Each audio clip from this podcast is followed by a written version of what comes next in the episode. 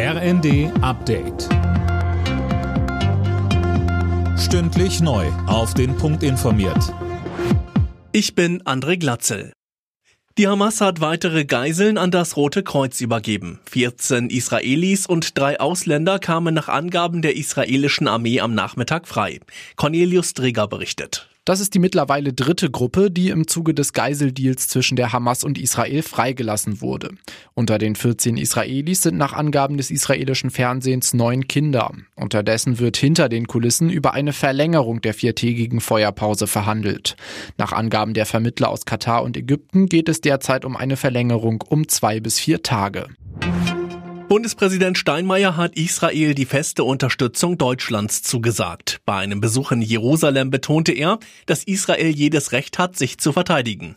Steinmeier ist zusammen mit Bundestagspräsidentin Baas nach Jerusalem gereist als ein Zeichen der Solidarität. Die Ampel sucht weiter nach Wegen aus der Haushaltskrise. Für dieses Jahr will Finanzminister Lindner die Schuldenbremse nochmal aussetzen. Das verschafft erstmal etwas Luft. Die SPD spricht sich dafür aus, auch für 2024 diesen Schritt zu gehen. Und Teile der CDU sind sogar für eine Reform der Schuldenbremse.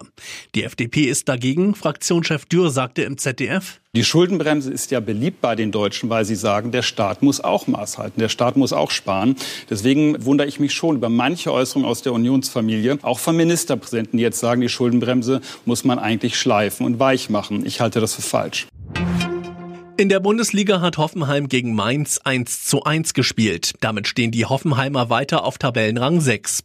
Außerdem trennten sich Heidenheim und Bochum 0 zu 0.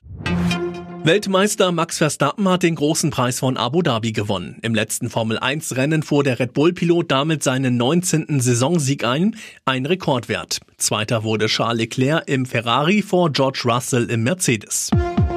Alle Nachrichten auf rnd.de